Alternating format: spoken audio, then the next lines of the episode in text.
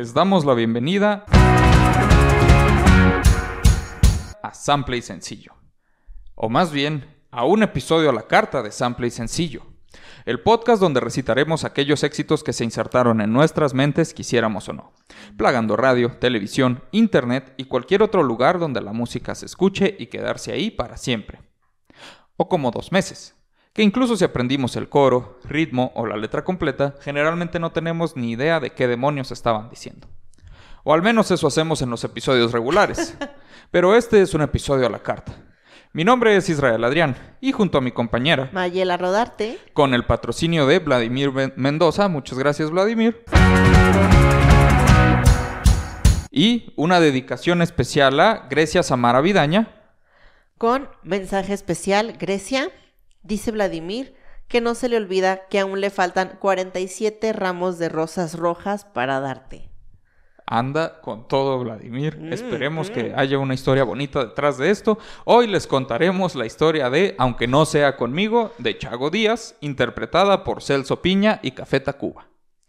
¿Cómo estás, Mayela? Bien. Excelente. este va a ser un experimento interesante. Muy bien. Nos estamos yendo con todo para el primer episodio a la, carta. Ajá, les explicamos un poco. Tenemos un Patreon, por si usted no lo sabía, puede apoyarnos ahí, puede pedirnos un episodio a la carta. Ya ve que siempre nos mandan recomendaciones. A veces salen esos episodios, a veces no, pues todo depende. Pero si dice, ¿sabes qué? Quiero que mi recomendación llegue al tope de la e-, lista. Esto no es pregunta, me urge que saquen el episodio. Quiero este episodio, ahí está, y este es un ejemplo de eso. Eh, que si decimos lo que usted quiere que vamos a decir, pues quién sabe, ahí le decimos quiere dar un, ¿Quiere, una una sorpresa, un mensaje, romántico o algo, somos sus portavoces. Así es, nosotros solo somos mensajeros, no nos hacemos responsables de lo que se dice en este episodio. Eh, que quede muy claro. Ajá, esperemos que no haya alguna amenaza de muerte o algo así en alguna en alguno de esos casos, pero si tiene que hacerla, mire, aquí está. Nada que eh, un disclaimer no vaya a arreglar aquí. Sí, sí, o sea, ahí tenemos nuestras, nuestras, ¿cómo se dice? Nuestras condiciones en Patreon. Eh, solo lo vamos a explicar tenemos en este prohibido a Bellacat, pero no tenemos prohibido mensajes acá con amenazas de muerte o algo así. Así es. Entonces ya sabes. Ajá, puede ser fan de Bellacat mientras tenga alguien a quien amenazar y no sea con una canción de ella, todo está bien. Todo está bien. Eh, ¿Qué otra cosa? Ah, sí. Otro de los, otra de las cosas que pueden hacer en un episodio a la carta es decir quién quieren que lo narre. Y vaya, Vladimir se puso creativo y nos dijo algo que no esperábamos, y fue que lo narremos juntos. Eh, yo creo que derrotando un poco el propósito de no saber lo que dice la pues canción. No, porque pero, la sorpresa es para Grecia. Pero bueno, la sorpresa es para Grecia y todas las personas que nos estén escuchando ahora mismo. Entonces eh, va a estar interesante. acompáñenos en este experimento. Si ve que sale mal, entonces ya no nos pida que lo narremos los dos. en fin, eh, por supuesto les recomendamos escuchar la canción antes y o después de escuchar el episodio. Sobre si la intención de nuestro patrocinador es arruinar la canción o no, no sabemos, aunque si eso pasa, chingón. Eh, creo que te puedo ceder la palabra a partir de aquí. Y luego ya nos turnamos. Mire, usted va a ser partícipe. Estamos, o sea, cero preparados. Pero muy bien. Uh, Celso Piña nació en Monterrey. Fue el primero de nueve hijos y creció escuchando música como los Beatles, los Rolling Stones, los Alegres de Terán, Andrés Landero y Antonio Tanguma. Este último ya no sé quién es. Ni yo. Pero todos los demás sí. Eso.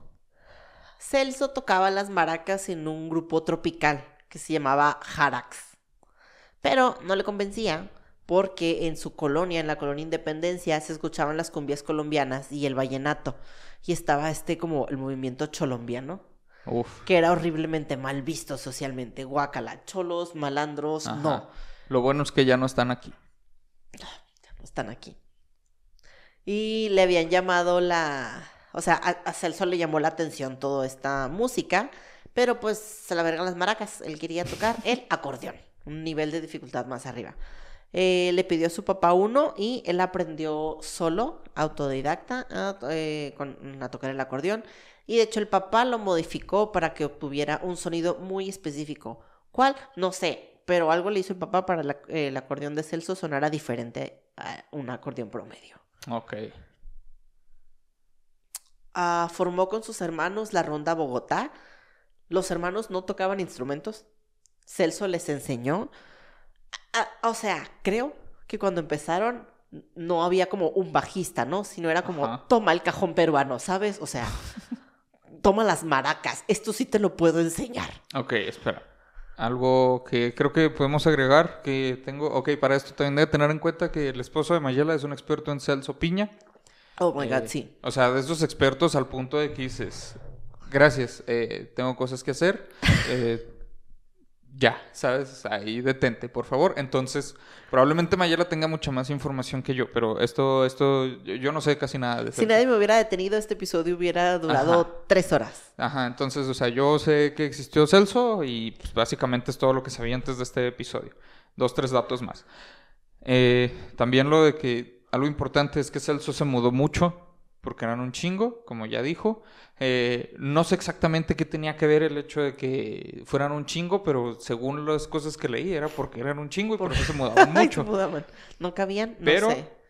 Para esto, en La Campana es donde él empezó sus primeros pasos como trabajador y haciendo bastantes cosas. Oh, sí. Ajá, o sea, ayudó a recolectar frutas en una carreta, eh, Conserje, iba, creo. ¿cómo se dice? Con- Iba a los barrios de gente adinerada y las frutas que eran desechadas por mal estado, él se las vendía. Sí. Mentalidad de tiburón. Mentalidad de tiburón. Ajá, o sea, él, obviamente lavaditas y todo, ¿verdad? Pero Ah, ya claro, iba bonitas. órale, ¿sabes? Eh, ¿Qué más? Perdón. eh, o sea, las tomaba de los barrios ricos y las ah, vendía y las en su vendía barrio. en su Ajá. barrio. Pero la fruta fea, pues. Sí, sí, también fue repartidor de tortillas, molinero, obrero, fun- fundidor de acero y tapicero, entre otros. Su madre. Sí, creo que también trabajó en un hospital. Ah, esa no me la sabía, sí. pero bueno. O sea, ya o sea, más, ya después trabajó en un hospital como ayudante de algo, conserje, no sé, pero trabajaba también en un hospital. Barbie se la pela a Celso. Sí, ¿eh? O sea. Barbie acordeonista, Celso acordeonista, Celso tapicero, Celso Ajá. frutero.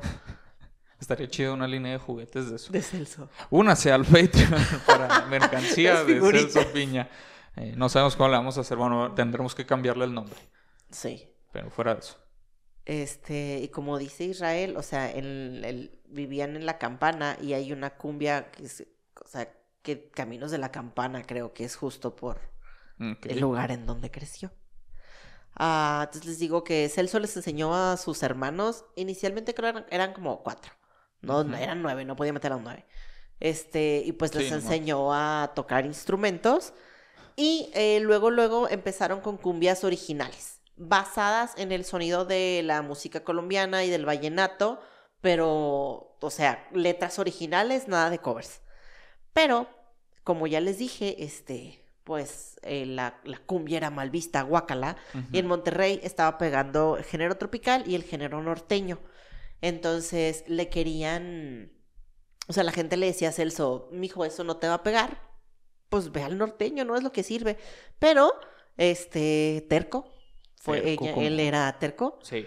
entonces se empeñó en seguir con la cumbia. De hecho, creo, asumo, la verdad esto es- estoy asumiendo, que por eso le llamaban el, reverde- el rebelde del acordeón.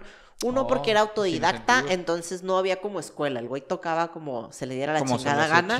y porque está- tocaba cumbias cuando el género no era, no era algo... Sí, le valía que no. Se supone que no era lo que iba a pegar y aún así ahí y él estaba. dijo, chingo, o sea, chingo mi madre si no pega. Entonces por eso se le llamaba el rebelde del acordeón.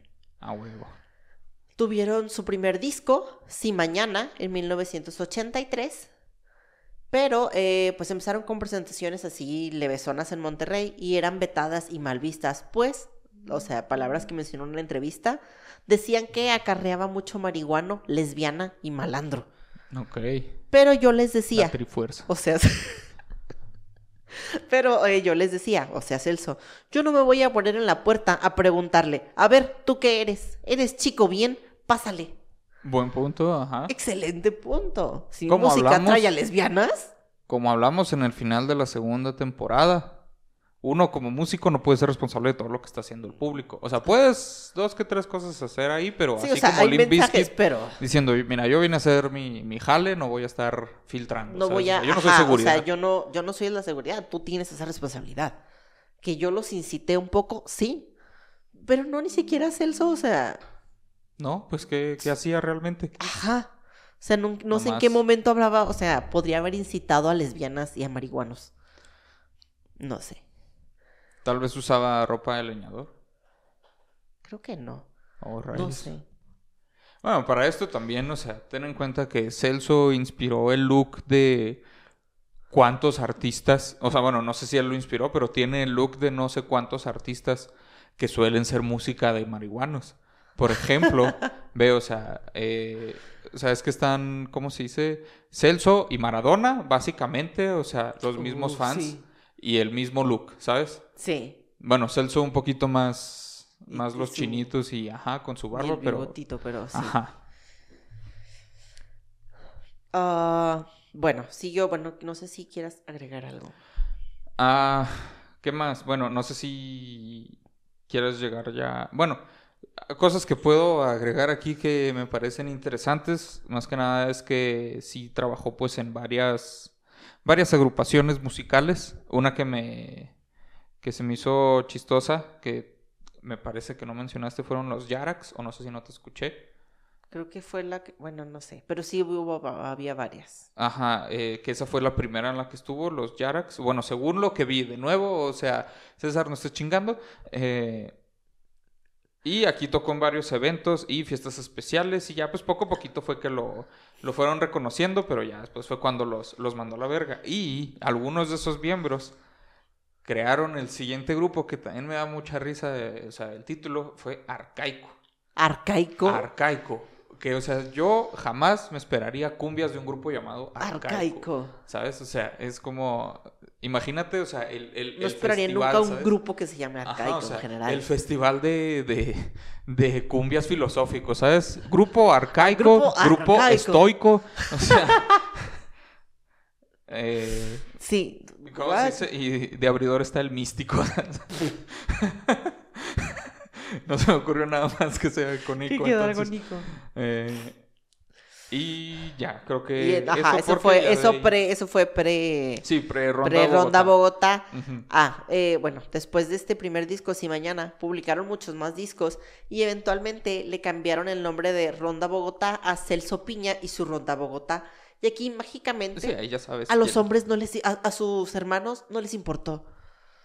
O sea, si algo me dice del ego de todas las personas en el medio artístico, o sea, es que nadie dejaría que lo Ajá, humillaran no, de semejante manera. Pero los hermanos fueron como, Simón, sí hubo como uno que otro descontento con gente que no era de la familia, que ya también estaba en la agrupación, pero nada, o sea, nomás fue como, ay, y ya.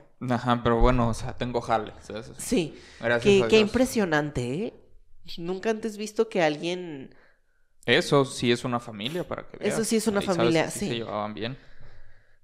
Eh, bueno, a finales de los noventas ya tenían ocho discos bajo su manga y Celso Piña era el representante más importante de la cumbia Ajá. colombiana en Monterrey.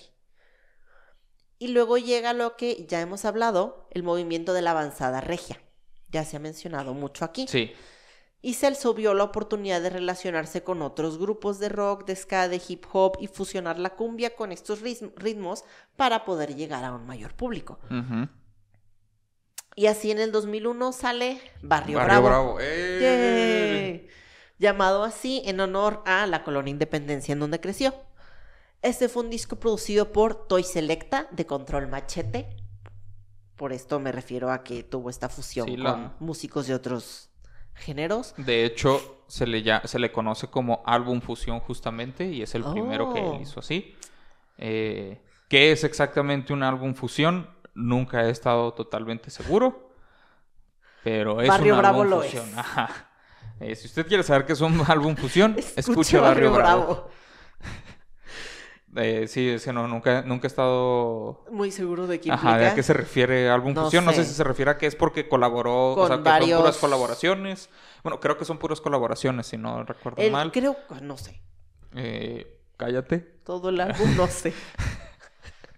Eh, creo, Pues pero sí, no porque a ti no te va a molestar. A mí en la casa a las 3 de la mañana me van a dar todo un discurso. ¿Cómo pudiste dejar que dijera eso? ¿Cómo no sabes O que es un álbum fusión? ah, o sea, ¿por qué no me dijiste para ir y yo estar corrigiendo? Ajá. Eh, bueno, pero este Bueno. fue su primer álbum fusión. ¿Cuántos más tuvo? No sé. Muchos. Ajá. Y en este disco colaboró no. con. No sé. Colaboró con integrantes de Resorte, de Santa Sabina, con Lupe Esparza de Bronco, colaboró con El Gran Silencio y con Café Tacuba. Por eso te digo que creo que sí, eso es un álbum fusión álbum cuando son puras Es colaboraciones. que no sé si todas las canciones son... Pero no es lo mismo un álbum colaborativo, que ese son los artistas, el número que sea, sí, haciendo, haciendo todo el disco. No. Pero no es por los géneros, no sé, la verdad. Ah, también podría ser. Un Por punto, los géneros. Está fusionando géneros. Aunque realmente, o sea, sientes que... Bueno, no te creas, sí, sí, sí difieren bastante los géneros de, Sí. de dos que tres de esos artistas. Al menos hasta donde ubico. Pero sí, con Café Tacuba. Con Café Tacuba. Y Barrio Bravo fue el disco que lo lanzó a la fama en México con éxitos como Cumbia sobre el río, Si Mañana, que era como también se llamaba su primer álbum, pero aquí estaba esta canción que se llama Si Mañana, que ayer me dieron toda una cátedra al respecto. Hay una versión con Café Tacuba y hay una versión sin Café Tacuba. Creo que el álbum trae la versión sin Café Tacuba, pero como la que se lanzó oficialmente y la buena era la de con Café Tacuba. Espero haberlo dicho bien. Esperemos. Si no, mira, a mí nadie me va a molestar. Y eh, el tercer sencillo de este álbum de Barrio Bravo fue Aunque no sea conmigo, que es nuestro tema de hoy. ¿Tienes algo más sobre Celso antes de que lleguemos a... Todavía tengo algo antes de la letra, pero... No, tal cual como pensé. Mira, tienes como el triple de información que yo. Eh, intenté no enfocarme tanto de todas maneras. O sea, Sabías dije, que yo iba a absorber esta parte. Sí, yo sabía y que... ya se habló de Café Tacuba. Ajá, y ya se habló de Café Tacuba y dije, ni de pedo voy a hacer la versión de Bumburi No. porque... Se nos pidió específicamente Ajá. esta versión. Quiero que quede muy Ah, claro sí, esto. o sea, nos dijo la- Vladimir, tú nos podrás corregir, o sea, él dijo, técnicamente dijo la que ustedes quieran, pero pues aquí está esta. Sí, aquí está. ¿Sabes? Y a mí personalmente me gusta más la Y- versión de Celso y de Café Tacuba. A mí la... Es que la de Chago Díaz sí me La- gusta. Yo no la conocía. No la, había escuché. escuchado, ayer la escuché. La Me versión original mucho. de Chago Díaz está muy buena. Me gustó mucho. Sí, de a mí hecho, también. me fui tan recio con esta investigación que encontré al nieto de Chago Díaz. O al menos afirma ser el nieto de Chago Díaz. ¡Guau! No hay información de Chago Díaz. en- o sea, es súper difícil encontrar No. información de Chago. Ahorita quiero, bueno, ahorita llegaremos a este punto, pero Pero bueno, Oh ajá, continúa. sí. Ah, bueno, Eh, la canción, sí, creemos que es bastante directa, pero al cliente lo que pida. Así es. Y aquí lo interesante, que, Es- eh, que Israel ya sabrá, eh, no es tanto la letra, o sea, sí, pero Sí, sí, también, la pero... historia que inspiró la canción. Esta le- Uy. Una historia de amor que tal vez no es tan romántica como la letra de la canción nos ha hecho entender. Ajá. Pero sí quiero aclarar, independientemente del trasfondo de la historia que inspiró esto, el sentimiento que te va, que transmite la canción, eso es lo que sigue siendo vigente Eso y sí, esto es lo que sigue siendo mantiene. aplicable a cualquier persona que ha perdido a un amor, independientemente del trasfondo de esta canción. O sea, la pura letra no tiene nada ilegal. Eso es lo que queremos dejar claro. Y eso es a lo que venimos hoy. Vladimir, yo no sé si esto es lo que estabas esperando. Eh, Pero nuestra introducción dice que estamos aquí para arruinar tu canción favorita. eh, exactamente. Deja tú, Vladimir, Grecia. eh, Perdón. Ajá, discúlpanos si esto se malinterpreta. No es nuestra intención, no te conocemos. Pero Y- vamos para allá. Bueno, como ya se les dijo, esta es la versión de Celso Con y de Café Tacuba. Eh, Bumburi, ¿no? Esta canción no es de Bumburi como un chingo No de gente cree aparente. Yo también. No sé, Perdón. o sea, discúlpenos, fans de. Bumburi. Detesto. Yo creo que no van a tener un episodio de Bumburi si no es a la carta en este podcast. O sea, me caga. Lo odio, Bunbury, yo no también. ni idea. Yo también. ¿Sabes? Estaba, estaba hablando yo con mi esposa justamente de que una de las razones por las que me caga Bumburi es que no le creo su voz. A mí o sea, me molesta. siento Toda que está gente que fingiendo canta como. Bumburi, yo los odio automáticamente. O sea, Ese es tipo de voz lo odio. Siento que la voz de Bumburi está intentando imitar la voz de Andrés voz- Calamaro. Mm, sí. De hecho, si escuchas, la ver- él tiene Ah, hay esta una canción versión de con Andrés Calamaro, sí. y lo escuchas y dije, de ahí viene, o sea, de ahí viene. Yo estoy seguro de que si un día estás, o sea, si llegas así a casa de Bumburi y él no se da cuenta, acá espiándolo. Hola, No, buenos o sea, días. Ajá, o sea, va a salir así como que, hola, buenos días. Ay, es un, es un fan. ¿Sabes? "Ah, ¿Qué pasó? ¿Sabes? O sea, es- es- ese es el problema. O sea, como que, o sea, que soy Bumburi. La voz es- de es mi Bumburi me problema molesta con Bumburi. mucho. Pero sí, esta es la Entonces, versión por si chida. tenía duda, esta es la buena versión. Que fue Ajá. escrita por Santiago Chago Díaz. Tampoco es la original, Tampoco es la original. pero es la interpretación que... que nos, la más popular, no, la más popular es la Bumburi. Sí, creo que es la- Pero bueno, la canción fue escrita por Santiago Chago Díaz, un popular cantante de música regional mexicana durante los 70s y 80s. Así es. ¿Quieres leer la letra? Eh, sí. Un dato nada más sobre Santiago. No encontré la fecha exacta de su nacimiento en ningún puto lado. No sé si tú la Ah, encontraste. Fuck, es que yo creo que sí, pero no la traigo anotada porque lo que quería era hacer las matemáticas respecto a Ah. un dato muy importante. Ok. Sí logré sacar esta diferencia. Muy bien. Ok, entonces ahorita Espera. llegamos a eso. Permíteme un momento. Ah, tengo que hacer restas. Ok. Bueno, mientras... Nació en 1942. A huevo, entonces estamos igual en eso. Llegamos a esa conclusión, no porque pueden encontrar así No como que, oh, pueden Wikipedia, encontrar Santiago Chago Díaz, sino porque tienes que meterte a YouTube, encontrar una canción de Chago Díaz, específicamente esta, una versión específica de un güey que subió a una chava que tiene la letra y luego ver los comentarios, como dos o tres comentarios más abajo, y ver que hay un güey que se llama arroba Chris Díaz 79, diciendo, Santiago Díaz es mi abuelo, etcétera, etcétera, etcétera. No recibió el reconocimiento que necesitaba. Entonces vas con ese güey, Wow. buscas todas sus redes y dices, güey, cuéntame lo que puedas de tu abuelo. Y te bloquea, pero continúa. Mi camino no fue tan sinuoso, pero sí tuve que ver, un- o sea, cuatro mil páginas, así, mil páginas acá como la noticia. Sí, o sea, te tienes que la meter a la deep web, de... Sí, o sea, es- o sea, te tienes que meter al, a- al foso de las Marianas del internet. para encontrar algo Pa- sobre para Chago Díaz. encontrar un Y no dato encontré en ningún lado como Chago Díaz nació el tal del tal. No, en no, algún no. lado encontré un dato sobre su muerte. Ajá. Y luego en otro lado encontré otro dato. Entonces, matemáticas. Estás. O sea, tienes que Maldita sea. sumarlo todo. Sí. Pero no nos dimos por vencidos. Así es. Espero que lo aprecies, Vladimir.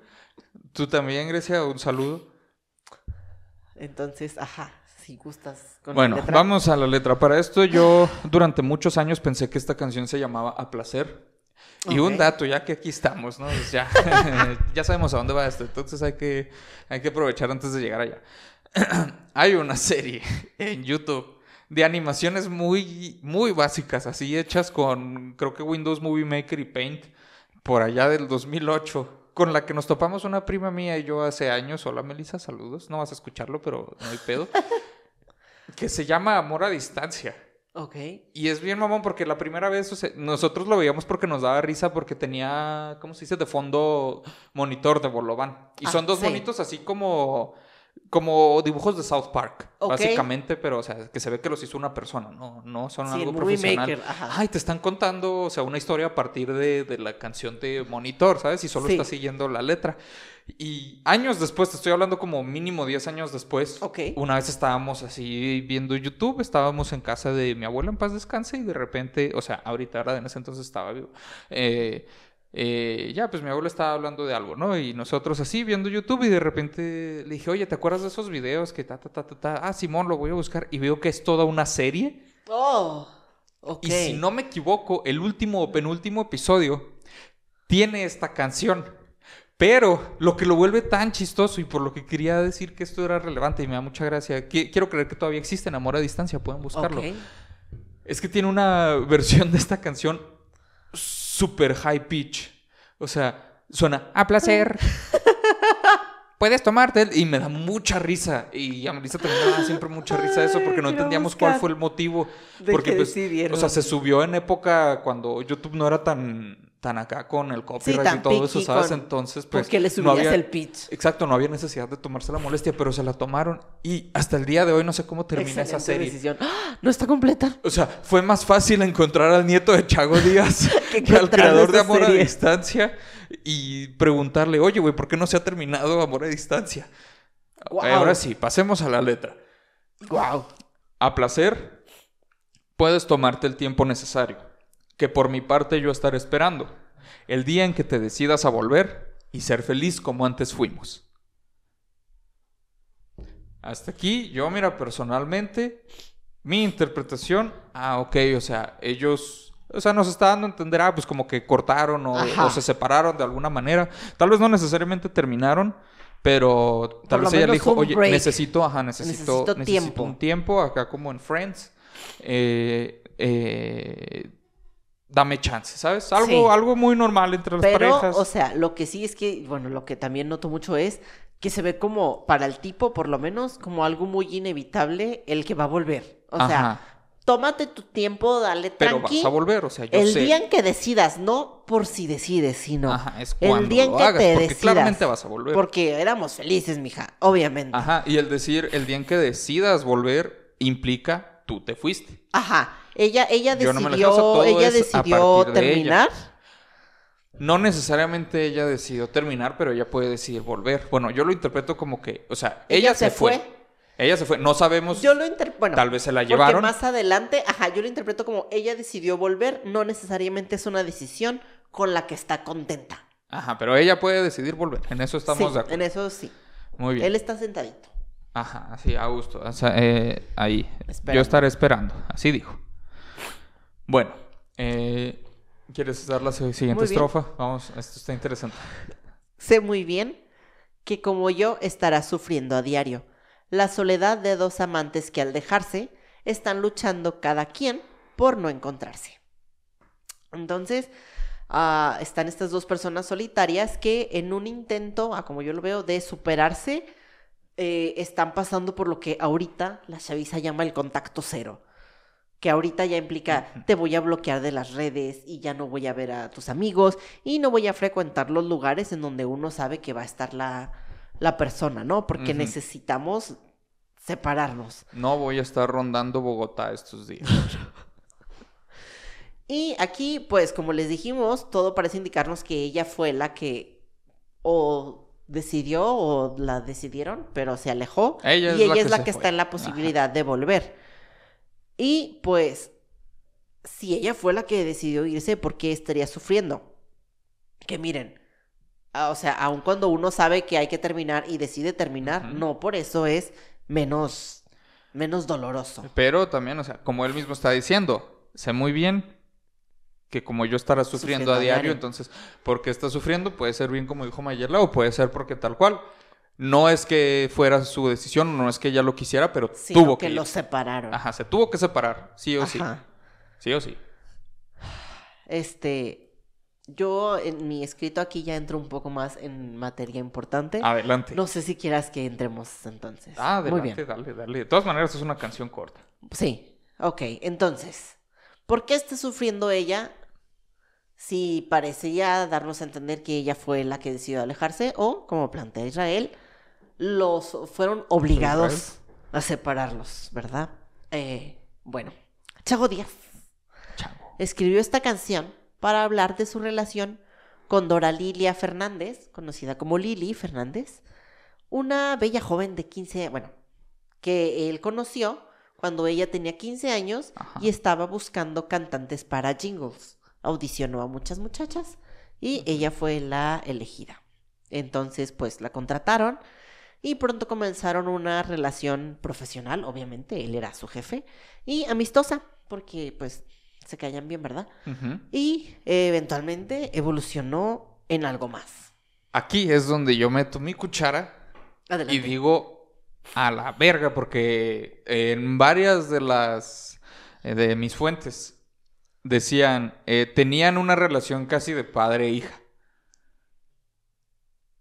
Que eventualmente evolucionó a algo romántico, cosa que me da un chingo de cosas. Yo me quedé con jefe, fíjate, ya está sacada de pedo. No, yo sí vi fuentes que decían de padre e hija. Sin embargo, no sé si quieras entrar ya en el tema de las edades.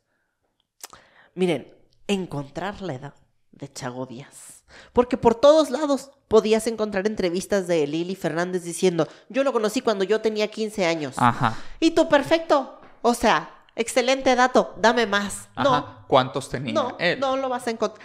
Se batalló muchísimo. O sea, bueno, como les decía, este, estaban comenzando esta relación jefe, amigos, padre e hija, como usted lo quiera ver. Ajá. Y estaba evolucionando en algo más, pero había dos grandes impedimentos para su amor. Uno, el señor era casado. Ajá. lo cual ya nos da un poco más de guía sobre su edad. O sea, 15 no tiene. Y la gran diferencia Pero de podía edad. tener En 16. todos lados usted leía la diferencia de edad, la diferencia de edad, Ajá. la diferencia de edad. Pero entre- ¿cuál era esa puta diferencia de edad? Entre más investigaba, más miedo tenía de encontrarla. Ajá. Que fuera tan difícil me hacía pensar O sea, oh, lo peor. Cristian Díaz probablemente por eso está rondando todas las cosas en las que hablan de su abuelo, borrando esa información. Yo empecé a temer eso. Dije, tal vez él no está aquí nada más así de que, ay, mi abuelo me Mi decía... abuelo, bla, bla. No, no, no, no, no. Está monitoreando. Ajá, o sea, está Entre viendo más como que, difícil oh, oh, era, ¿dónde están diciendo más datos mi de él? pánico crecía más. Ajá. dije, no sé si quiero saber su edad. En este punto de la vida ya, ya no sé. Pero usted merece saber la verdad. Y aquí en Así investigaciones S y S, nada nos detiene. Cuando Lili Fernández tenía 15 años, Chago tenía 27 años. Así es. 12 años de diferencia. Que para esto eh, no me gusta admitirlo, pero fue un poco decepcionante. O sea, lo escondieron, o sea, se siente como que lo están escondiendo Se tanto. escondieron tanto que, yo pensé que el hombre iba a tener 48. Ajá, o sea, algo estilo. Agustín Lara, ¿sabes? Sí. Dices, así o sí, peor. sí, sí. Yo estaba segura. Cuando vi 27 sí pensé como, me... Ajá, o sea, Chago era mayor que yo, ¿sabes? Entonces fue como que, ah, cabrón.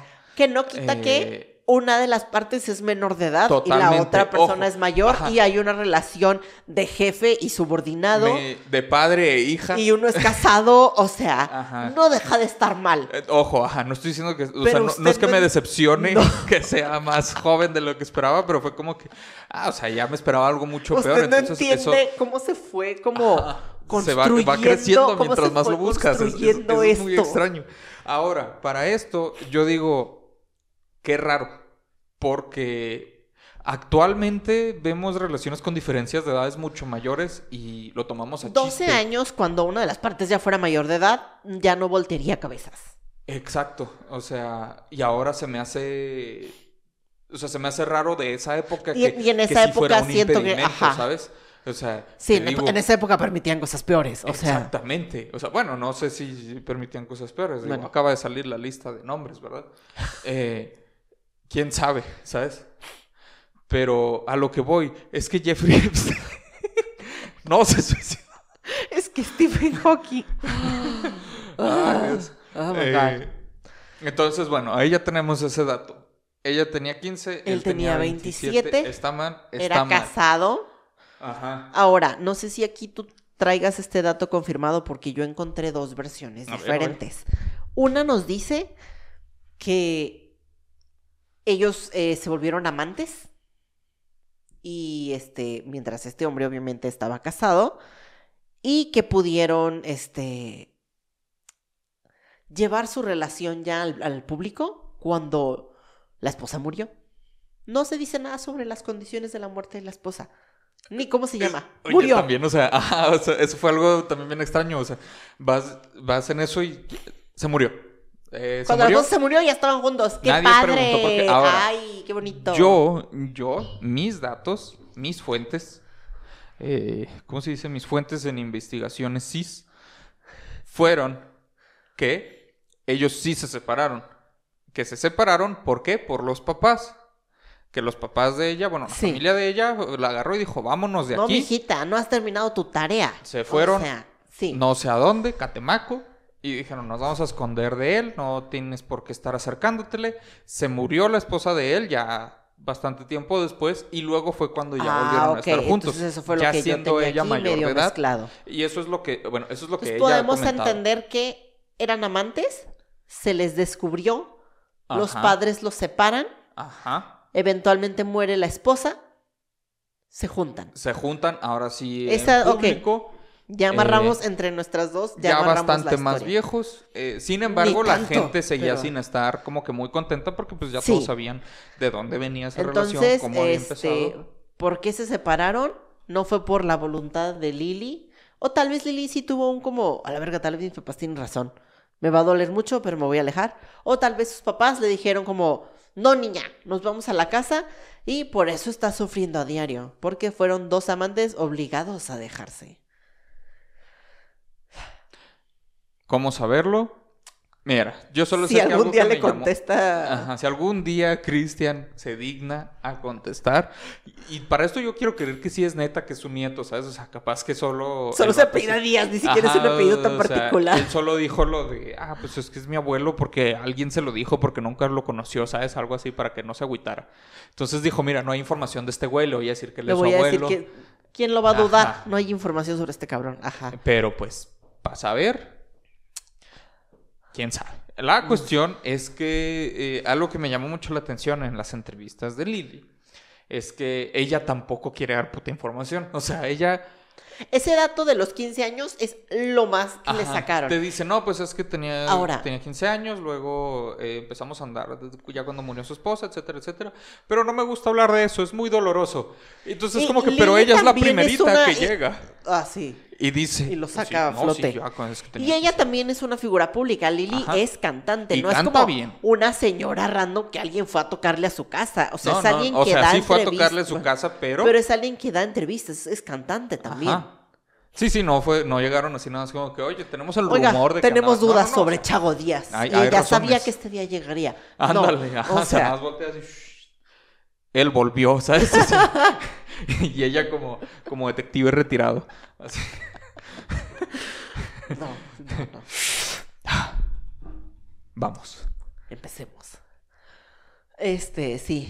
eh, puedes continuar con la siguiente. Bueno, La siguiente estrofa. ajá. Ok, y no es por eso que haya dejado de quererte un solo día. Estoy contigo aunque estés lejos de mi vida, por tu felicidad a costa de la mía. O Aquí... sea, quiero aclarar que eh, yo sé que toda la historia está bien turbia, pero la letra Es, es O que, o sea, sea, la letra es bellísima. duele, duele, Por ¿sabes? eso, o sea, mi teoría. eh, eh, ¿Cómo se dice? No sé si debimos censurar el nombre de Grecia ahora que lo pienso, pero no, es que Ahí decía que con dedicatoria para Sí, Grecia. pues es que ¿no? era con dedicatoria. Eh, Entonces, sí, o sea, eh, Vladimir, maneras- siento tu dolor. Ajá, o sea, esto digo, o sea, si aplica tal cual lo que dice la letra, qué feo y qué bonita historia. O sea, les deseo Sí. toda la felicidad. Les deseo toda la felicidad, ya sea si esta implica seguir juntos o separarse. Ajá, o sea, eh, Yo solo les deseo bien. Solo espero que los dos sean felices mientras nadie tenga que salir herido ni arrestado. Eso es a lo que quiero llegar. Eh, digo, mientras sea solo la letra. Si es la historia detrás de la letra, oh, No. fuck, ¿sabes? O sea, tengo que ponerme a leer Quiero el código penal después de esto. Que Vladimir no lo sabía, porque por eso se nos está encomendando a nosotros con la difícil tarea de abrirle los ojos. Ajá, y de buscar. Vladimir, pedo quédate Chavo. con la letra, no, no hagas caso a toda la historia. Este, si, Exacto. si solo es el dolor de la canción, este, un abrazo a la distancia, Vladimir. A ti también, es, a ambos, ¿sabes? Y les recomiendo Monitor de Bolovan. Dedíquense esa también, si es que no lo ubican. Eh, algo un poquito más modernito. Sí. Pero no tanto como para sentirse así como que, ah, esto es de los chavos, ¿sabes? Porque es... es- No, Bolovan ya Bolovan es de, la- ya es de las señores, sí. Ajá, sí, ya, ya, en- de hecho entra más o menos por estas épocas, ahora que lo pienso, no es, no es sí, tan- no, tan sí, pero esta versión es del lo creo. 2001. Ajá, sí, bueno, de esta versión. Esta versión no es del el 2001. chavo. Eh, entonces aquí nos está diciendo que, pues, por más que nos hayamos alejado, nunca he dejado de quererte y no te dejaré de querer. Entonces, por eso te digo, qué bonito eso de la letra y qué triste y qué fuerte para, para ellos si esa Sí, es la si historia. esa es, si esa es su historia, Ajá, o sea, entonces, wow. por más lejos que estés de mí, ahí me tienes y aquí te Ah, ahí tengo, estoy, ¿sabes? o sea, en, espíritu está acompañando a ella y la va a priorizar antes que a su propia felicidad Exactamente, y su o propia sea- sanidad. Y, o sea, a- a- hay como esta sí, lealtad inquebrantable. Porque es como, bueno, al principio les dije que se leía mucho como cuando tú decidas volver. Y ahorita ya le está diciendo como, ya, ya no lo leo tan seguro de que ella vaya a Ajá, volver. Exacto. O sea, aunque estés lejos de mi vida y por tu felicidad a costa de la mía, ya está cayendo un poco quiero- en la resignación. Ajá. Todo lo que quiero es que seas feliz, Exacto. incluso si no vas a volver Así conmigo. es. Pero si vuelves, aquí tienes tu espacio. Me compré una litera. tienes abajo tu duermo casa. yo y arriba mis poderosísimas águilas de la América. Pero si ¿Y vuelves, vas a dormir conmigo abajo. Ah, bueno, no, no, sí. pues es que ahí está el espacio para ella. Porque Pero- van a dormir separados. Separados. Pero pues sí, ya hay un poco de resignación, pero eso no cambia el sentimiento de, o sea, el amor que le tiene este hombre. Y la siguiente estrofa, eh, pero si ahora tienes tan solo la mitad del gran amor que aún te tengo, puedes jurar que al que te tiene lo bendigo.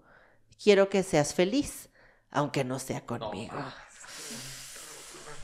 Y pues sí, o sea. nos está dejando muy claro que sigue totalmente enamorado de ella. No le importa si ella siente, si ella ya no siente lo mismo, si ella está con otro, si ella escuchó las críticas y dejó que los alejaran, si ella leyó el código penal y dijo, Ajá. sabes que esto no está bien. Ajá, oye, ¿qué clase de estúpido es este, sabes? Es Tengo que cortar con él. Pero él la ama tanto que se ha olvidado de él mismo por enfocarse en la felicidad de su ser amada, porque lo importante, como él dijo, es que ella sea feliz, aunque no sea con él. Así es. Eh, sí, pues tal cual. Eso, yo viniendo de un matrimonio que surgió de una relación a distancia, digo, está bien cañón, o sea, estar pensando así como que, ah, verga, ¿sabes? O sea, ¿qué tal si yo le estoy evitando o si ella me está evitando? O sea, que mutuamente nos estemos quitando cosas por, por sernos leales, ¿sabes? Pero al final, o sea, si realmente quiero estar con esta persona, eh, o bien, más bien, si realmente quiero a esta persona, o sea, lo que quiero es que sea feliz. Entonces, si dice, no, pues yo te voy a esperar, yo la espero también. Y si dice, no, sabes que no puedo, pues ok, lo que quiero es que sea Pues ok, ajá, o sea, Ajá, y duele, cada quien tiene duele que bien buscar su cañonzote felicidad. y las dudas están, pero, o sea, si realmente debe ser, será y sale muy chido. Bueno, al menos hasta ahora, para mí ha salido muy chido. Les deseamos lo mismo, Grecia y Ajá, les deseamos lo mismo, sean felices aunque no sea entre ustedes. aunque no sea con ustedes. Ajá, y sí, sí, pues qué bueno. Nos Mientras- invitan, nos invitan Ajá, a su boda. Nos invitan a su boda y si no es entre ustedes, pues nos invitan a sus bodas separadas. Ah, para dos pedo. bodas mejor. Ajá, pues eh, mejor para nosotros. Son dos fiestas. a doble fiesta, ¿sabes? O sea, igual ambos, y ambos, mira, cada quien pone en su vals esta rola, ¿sabes? ¡Oh, Así. shit! Uno la versión de Bumburi y otro la versión de Celso. Así es. Imagínate así de pasado de lanza. ¿Sabes? Es, eh, acá de esos como, como cuando dicen, oh, me acabo de enterar que, que la novia de, de- de la adolescencia de mi papá se llamaba Ah, se llamaba como se llama Y ella, yo me llamo Ruby. O sea, es algo así. Es que yo estoy imaginando un montaje increíble en donde está ella, Grecia, bailando el vals y escuchas la canción de fondo, pero solo la ves a ella. Y luego está Y- y Vladimir bailando el vals Ah. y, y escuchas la misma canción y Ándale. tú piensas, se casaron, pero luego se abre Y la toma, abre la toma y son y son otras otras personas. personas, o sea. Estoy viendo todo esto. Ay, es, es como La La Land, pero, o sea, acá en México, ¿sabes? Y con- con- con- es oh, que esto es este- cine, amigos. Ajá, esto, esto se pone cada vez mejor. o sea.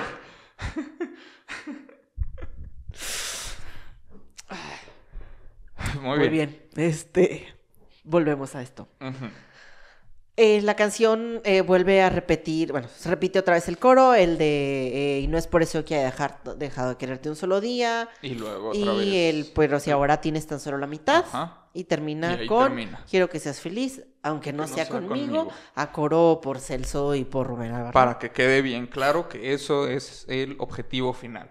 No importa si no estoy yo mientras tú Tú- estés mientras feliz. tú estés feliz. O sea, sea con quien sea. Hasta si quieres estar solo. Hasta si no es sola, pedo. ajá. El punto es, Es que quiero buscar la sea- felicidad. Te Quiero amo tanto que quiero que seas feliz. Te amo tanto que renuncio a mí mismo Exacto. en pos de, de tu felicidad. Justo.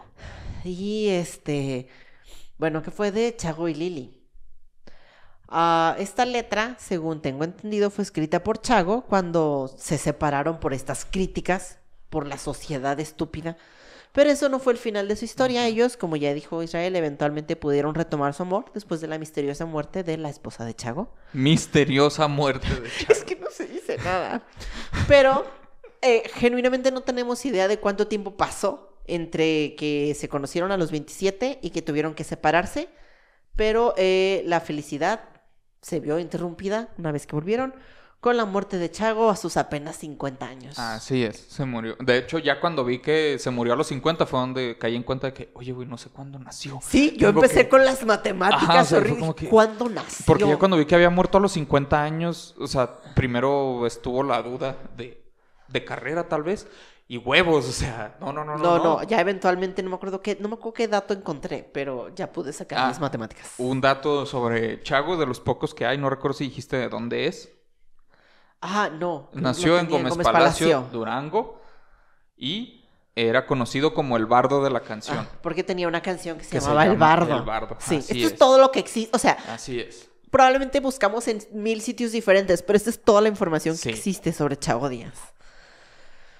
Eh, Este, y bueno, ¿qué más tenemos? Espera, eh, ya eso es todo lo que tienes del- de, sobre Chago. Chago y Lili, yo esto es todo lo que tengo. Ok, en exclusiva, el nieto de Chago Díaz.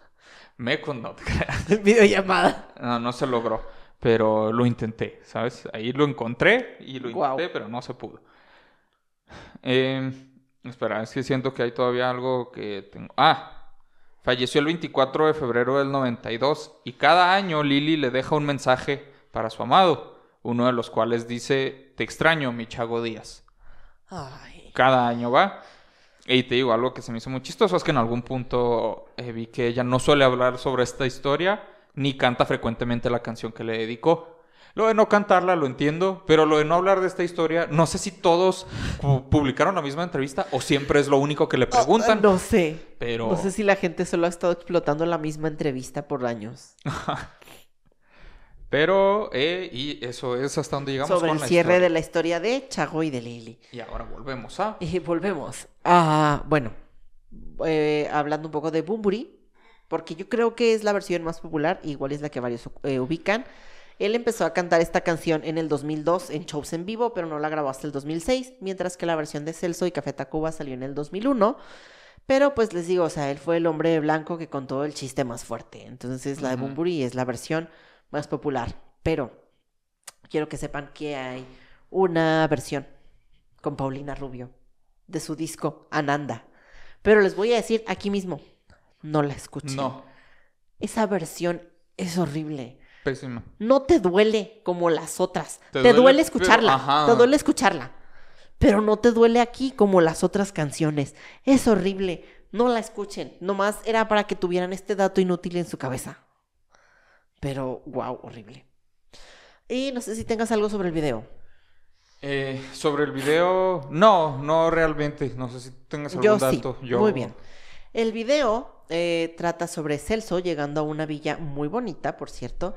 Ah, es una habitación romántica, hay una alberca, está Celso, llega con ataviado con mucha joyería y su acordeón y se empieza a, a quitar como las joyas en el baño, se mete a un jacuzzi. Es que sí, sí se ve así. Se mete a un jacuzzi que tiene pétalos de rosa y está fumando, está frente a la alberca, está leyendo, está montando un caballo, todo muy romántico. Lo único que falta en esta imagen es la borra, porque el video nos está dejando entender que había un fin romántico planeado, muy bonito, pero la morra nunca Uy. llegó Uy. dejando solo a nuestro Celso. Pero él pasó un fin de semana romantiquísimo con Rubén Albarrán, quien aparecía ocasionalmente a hacerle coros. Y había tomas así de los dos cantando como dándose la espalda. Muy bonito. Ah, tal vez sí era el mismo Rubén. Porque en el video de Aprovechate, Rubén va vestido con faldita y uniforme así escolar de colegiala. Ah, tal vez. No, aquí sí trae traje, o sea, trajecito blanco. Ah, ok. Es Pero- que he visto el video, pero ya hace mucho.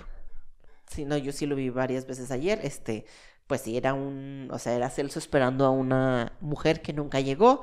Se acaba su fin de semana romántico, toma su maleta y su acordeón y agarra el camión para volver a su vida normal. Este, y sobre Celso después de Barrio Bravo. Barrio Bravo fue un éxito comercial y en palabras de Carlos Monsiváis, un fenómeno social y un fenómeno musical, porque le abrió la puerta a una fusión entre grupos de rock, de hip hop, música tropical y música regional mexicana. Este, el del puro 2002 publicó Celso cinco discos, porque como Barrio Bravo fue tan exitoso, la gente quería más. Y antes de Barrio Bravo ya había ocho discos, creo, de Celso. Sí. Entonces empezaron a sacar recopilatorios con todas estas canciones de los álbumes pasados porque la gente quería más. Eh, bueno, y entre estos cinco estuvo Mundo Colombia, en donde colaboró con Julieta Venegas, Alejandro Markovich, Alejandro Rosso, pura, o sea, pura figura, nadie del regional mexicano. Blanquito Man, nunca olvidar que también Ah, sí, colaboró con Blanquito Blanquito Man. Eh, ha colaborado con un chingo de artistas más. Banda Machos, Gloria Trevi, Lila Downs, Ben Ibarra, Totó La. Momposina, Inspector, Los Ángeles Azules. Pesado, Jera MX. Tiene una canción con, eh, creo que es el Noa Noa, con este man, Rymix y con Instituto Mexicano del Sonido. No mames, colaboró con Jera MX. Sí, Hola. tiene una canción con Jera MX. Y hay una, no me acuerdo, creo que era de estas de Juan Gabriel, que es este man, Rymix Instituto Mexicano del Sonido. O sea, usted no, o sea, dígame un nombre, Celso tiene una colaboración. Así es. Y es súper, súper cercano a, bueno, era, perdón, Guas, con Guas. Pato Machete. Amiguísimos. Ajá. Dejaron de ser compas cuando se murió. Pato Machete dijo, nada, ya no. Así no esos no son juego". compas, ¿sabes? No. Este, y la Ronda Bogotá, después de su muerte, sacó una canción con Santa Fe Clan. Y está bastante padre. Oh, eso no sabía. Porque la Ronda Bogotá, pues, volvió a su nombre original, la Ronda Bogotá. Ajá. Ya, sin Celso Piña. ándale, sí, esta, ese sería un buen nombre. La Ronda Bogotá sin Sin Celso Celso Piña. Piña. Ah, Celso tenía una gran amistad con Gabriel García Márquez, después de que Ah, sí. Gabriel García Márquez lo viera en un concierto en el 2003, eh, momento que fue un gran punto de quiebre para que su música dejara de ser vista como algo de lesbianas y malandros y de cholos, Y, sino que por fin fuera aceptado dentro de la élite en Monterrey. Sí, ahí dijeron, oh, culto. Ajá, esto es música. Esto es verdad". música, sí nos gusta, sí. Eh, y fue nombrado ícono de la cultura colombiana por una comunidad de colombianos que vivían en Monterrey, pero Celso no tuvo un concierto en, en Colombia hasta el 2010. Ah, no sé si traigas algo más sobre él. Pues ya datos que llevan hasta su muerte, pero ¿tienes Pues algo sí, que decir sea, antes de llegar a su muerte? Mira, tengo, tuvo 15 discos más después de estos del un chingo. 2002, recopilatorios, tiene uno grabado en vivo desde el Auditorio Nacional, tiene uno con la Orquesta de Baja California, Ajá. tiene un vergo de discos. Eh, bueno, de sus últimos discos están Celso Piña, Zona Preferente, que fue un álbum El en vivo. del Aquí Auditorio presente- Nacional, ajá. está chingón. Aquí presente, compa. Y su último trabajo discográfico fue Música es música.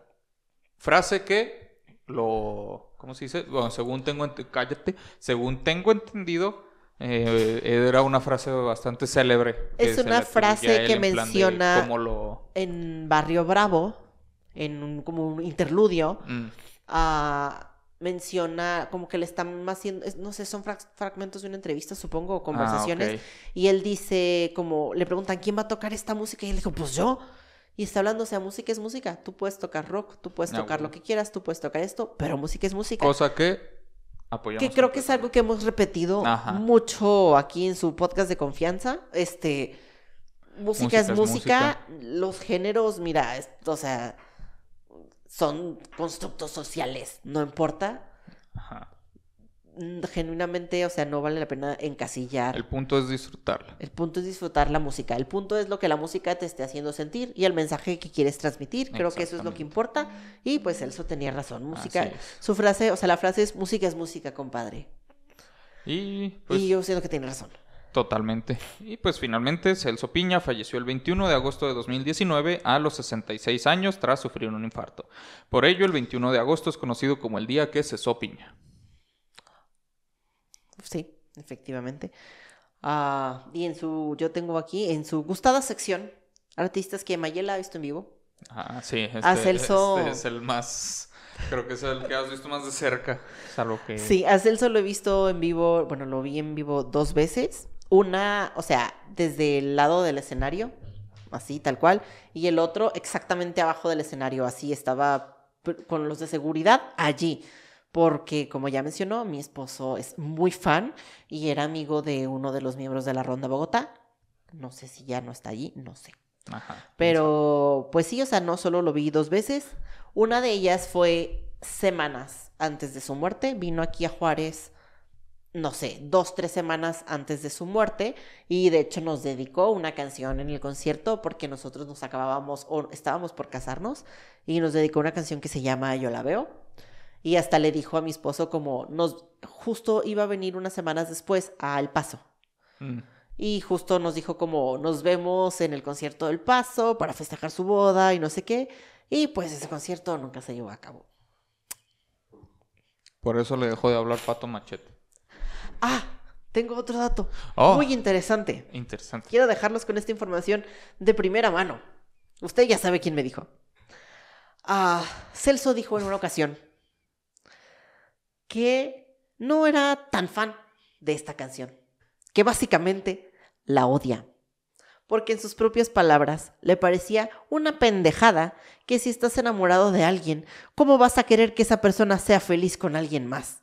Los humanos somos egoístas por naturaleza, y tú quieres que esa persona sea feliz contigo, y si no se puede, pues ni modo, hay que avanzar, pero olvidándonos de esta persona que aunque no suene a lo más romántico del mundo, en muchas ocasiones es lo más sensato. Pero siento que no es contradictorio, o sea, siento que eso no excluye lo que dice la rola. O sea, porque en ningún momento dice, y voy a estar pensando, o sea, voy a estar obsesionado contigo toda la vida, ¿sabes? O sea, está diciendo, o sea, quiero que seas feliz, aunque no sea conmigo, y pues ni pedo, ¿sabes? Sí hay un algo como de voy a seguirte amando, Ah, total, hasta cierto punto, pero... O sea, Porque es diferente querer que la persona sea feliz a que la siga amando. Ajá, o sea... Pero... O ponle, es que velo de esta manera, o sea, si estás en una relación con una persona, no importa lo que pase, o sea, salvo que Sí. O sea, algo así muy grave. Pues, algo sea muy drástico. Va a ser una persona que. Pues, Hay un cariño. Ajá, va a haber un cariño ahí siempre. El amor solo evolucionó en. Exacto. A su siguiente fase. Entonces. Tal vez eso debió de. O sea, le faltó haber escuchado nuestro episodio. Exacto. Yo creo. Pero sí, Celso no era muy fan de esta canción. Ah, pues lo entiendo. Este, y pues ya realmente no traigo más. Vladimir. eh, Vladimir, tal vez este no es el episodio que querías, pero es el episodio que necesitabas. Ah, exacto, ajá. Te damos no el episodio que mereces, sino el que necesitas. Eh, bueno, ¿algo más que quieras agregar, Mayela? Ah, no, de hecho ya lo último que tenía era música es música. Excelente. Así que estamos listos. Entonces, sin más por decir, esa fue la historia de Aunque no sea conmigo, de Chago Díaz, interpretada por Celso Piña. Les recordamos que este fue un episodio dedicado a Grecia Samara Vidaña. Pueden buscarla en Facebook. Grecia, espero que recibas tus rosas. Así es, esperamos que sí recibas esas rosas por parte de Vladimir Mendoza. O no, él ya dejó claro que igual y Quiero que seas feliz. Ajá, o sea, lo que importa es que esperemos que seas feliz. Eh, como decimos por parte de Vladimir Mendoza, nuestro patrocinador de este episodio. No olviden seguirnos a nuestras redes sociales o nuestras redes individuales si lo prefieren para actualizaciones sobre el podcast y demás relatos de estupro. Cualquier cosa, aquí, estuprideces, mira, así. Eh, cualquier cosa, pues aquí va a estar abajo en la descripción todas esas, eh, todas esas redes y les recordamos que pueden apoyarnos con una membresía en el canal o en Patreon si quieren un episodio a la carta como este. Eh, si es que les gusta el resultado. Si es que les gustó esto. Nosotros, como ven, vamos a decir todo. Eh, podemos agregar información extra si ustedes lo desean, dedicatorias, Mensajes, ese tipo de cosas. dedicatorias, información especial que usted tenga sobre la canción o el artista. Pero como ve, pues vamos a decir todo lo que opinamos como un episodio cualquiera. Entonces, tenga eso en cuenta. Por eso es el nivel que es broma, pero si quieres no es broma. Entonces, mi nombre es Israel Adrián. Y yo soy Mayela Rodarte. Y nos escuchamos en el siguiente episodio de Sample y Sencillo. Hasta la próxima. A placer. Puedes tomar.